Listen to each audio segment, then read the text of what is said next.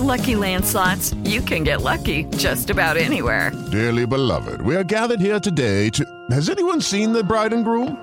Sorry, sorry, we're here. We were getting lucky in the limo and we lost track of time. No, Lucky Land Casino, with cash prizes that add up quicker than a guest registry. In that case, I pronounce you lucky. Play for free at LuckyLandSlots.com. Daily bonuses are waiting. No purchase necessary. Void were prohibited by law. 18 plus. Terms and conditions apply. See website for details. Ciudadanos informados, informando. Este es el podcast de Iñaki Manero, 88.9 Noticias. Información que sirve. Tráfico y clima cada 15 minutos. ¿Qué pasa cuando se acumula el estrés? Cuando se acumula la ansiedad. Em, por ejemplo, en el caso de, de, una pandemia como esta que estamos viviendo. ¿Qué pasa dentro de nuestro cerebro eh, a nivel de las neurociencias, a nivel de la química de nuestro cerebro? Se puede de repente nuestro cerebro apagar y decir, ya no quiero más información, ya quiero más angustia. Eh, y, de repente entrar en un blackout y, y, no saber dónde estamos o confundir el sueño con la realidad. ¿Cuáles son estos trastornos que pueden ocurrir cuando ya no podemos manejar tanta información ni tanta angustia?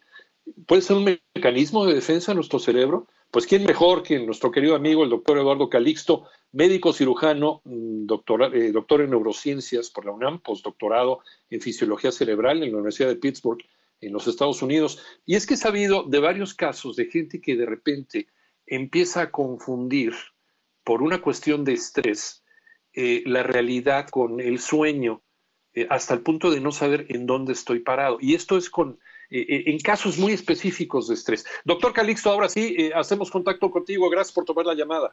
Querido Iñaki, muy buenas tardes y un verdadero abrazo a todos los que nos están escuchando en este momento. Abrazo virtual. Igualmente me quedo, doctor. Doctor, ¿es, ¿es, posible este tipo de trastornos en, en nuestro cerebro? Es posible y, y es un evento que no a todos nos da en la misma magnitud y hay que entender que este proceso es gradual que no nos damos cuenta en el momento en que entramos y que eventualmente cuando ya lo tenemos, la primer manifestación es negarnos a, a, decir que lo tenemos o que o nos da miedo a que esto se, se, se sepa y que nos haga sentir vulnerables.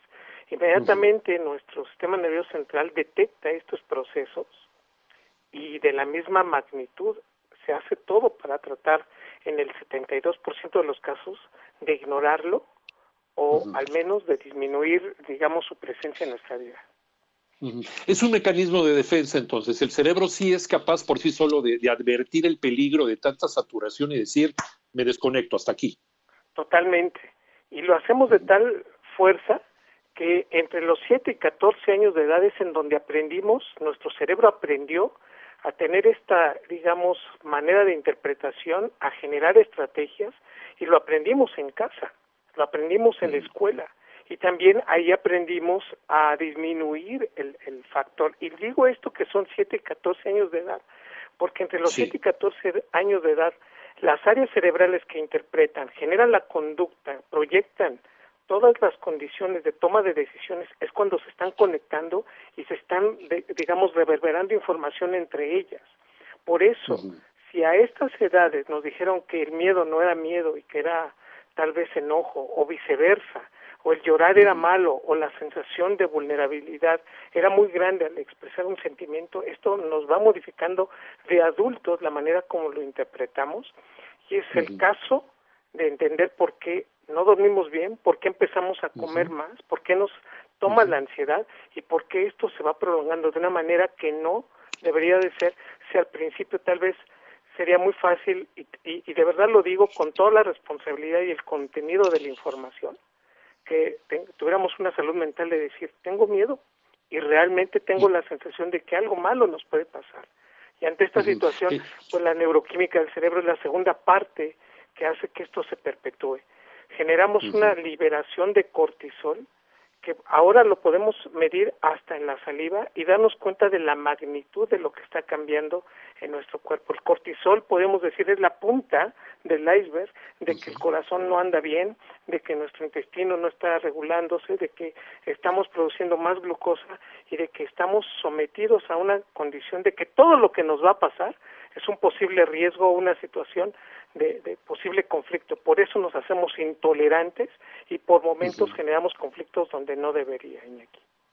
Eh, doctor, el expresarlo podría generar nuevos eh, transmisores en nuestro cerebro y, poder aplazar eh, este, e, e, este cierre, este cierre por, por angustia. O sea, podemos aplazar este mundo, podemos ser más tolerantes a todo este miedo que nos puede dominar. Nada más con el puro hecho de expresarlo podemos dominar nuestra química cerebral. Un mecanismo de interacción dinámica social. Si yo te digo, Iñaki, no tengo miedo y hagámoslo juntos, tú te sientes motivado a hacer algo que tal vez en un momento habrías tenido duda. Pero igual yo te estoy mintiendo y estoy diciéndolo para que te animes, que esto es lo que está pasando en muchos casos. Es posible hacerlo a través de una comunicación directa y de un contacto directo, principalmente el contacto. Sabemos que ahorita está muy complicado poder tener contacto físico, pero el hecho de tener la sensación de convivencia, de decirle a alguien que lo queremos, de abrazarlo o darle un beso, es suficiente para que el cerebro entonces también cambie su neuroquímica, específicamente en la liberación de una de las hormonas que nos hace seres humanos, que es la oxitocina.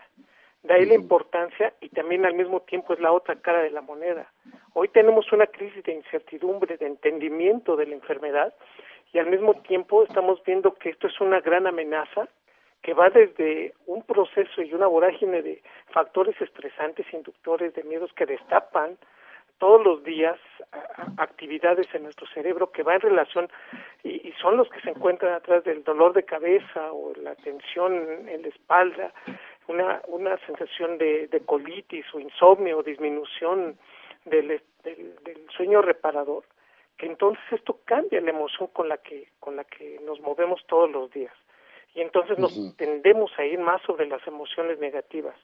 Qué importante sería entonces ver el antítesis o digamos el antídoto de esto, que sería prácticamente voltear y decirle, entiendo tu enojo y estoy contigo, pero te quiero mucho. Que además de esto es un factor, además de tranquilizante, de liberador de oxitocina, que eso nos va a durar en los siguientes 90 minutos para decir, sí, hoy puedo entender que hay un problema muy serio, pero que podemos ir a favor de una construcción social y psicológica para ir en contra de este cambio neuroquímico que me está pasando todos los días y que es tan rumiante y por momentos tan desquiciante que quisiéramos volver a regresarnos a la etapa inicial. Y debemos recordar siempre que pues ahora que lo he escuchado mucho que antes éramos felices cómo recordamos los tiempos pasados como mejores aunque no hayan sido, pero lo digo con todo respeto, porque tenemos control de la situación.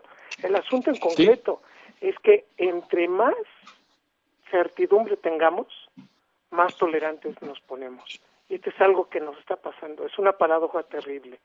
Hoy, al no tener control de las cosas, es cuando nos sentimos más vulnerables y es cuando el cerebro empieza a estresarse, querido Iñaki. Fíjate nada más, eh, nos quedan dos minutitos, doctor, pero fíjate nada más los extremos. 1918, cuando fue la gran epidemia de gripe que mató a 50 millones de personas, no había información, no sabíamos lo de la sana distancia, no sabíamos cómo controlar una pandemia. Eh, no estábamos informados, la gente moría a racimos en todo el mundo. Aquí tenemos una sobreexposición a la información y, de todas formas seguimos angustiados. O sea, son los dos extremos del mismo problema, ¿no? Desafortunadamente, cuando empezamos a escuchar del mismo tema varios, digamos, ángulos, hace que el cerebro entonces empiece a preocuparse de una manera muy fuerte y cuando esto se generaliza entonces es cuando entenderíamos que no tenemos una solución.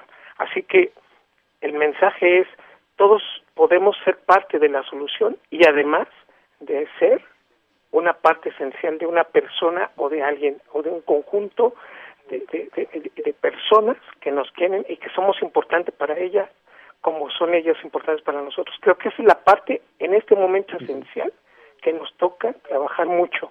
Liberarnos más oxitocina, no solamente tocándonos, sino hablándonos, sí. dándonos Sí, sin duda alguna. Sin duda alguna, la comunicación es, es muy, muy importante y es básica. Doctor Eduardo Calixto, como siempre, te agradecemos muchísimo, te mandamos un abrazo y esperemos pues hacerlo eh, eh, más cercano la próxima vez que nos veamos, mi querido doctor, a la distancia. Siempre un honor, querida, que abrazo para todos, gracias. Ciudadanos informados, informando. Este es el podcast de Iñaki Manero, 88.9 Noticias. Información que sirve. Tráfico y clima cada 15 minutos.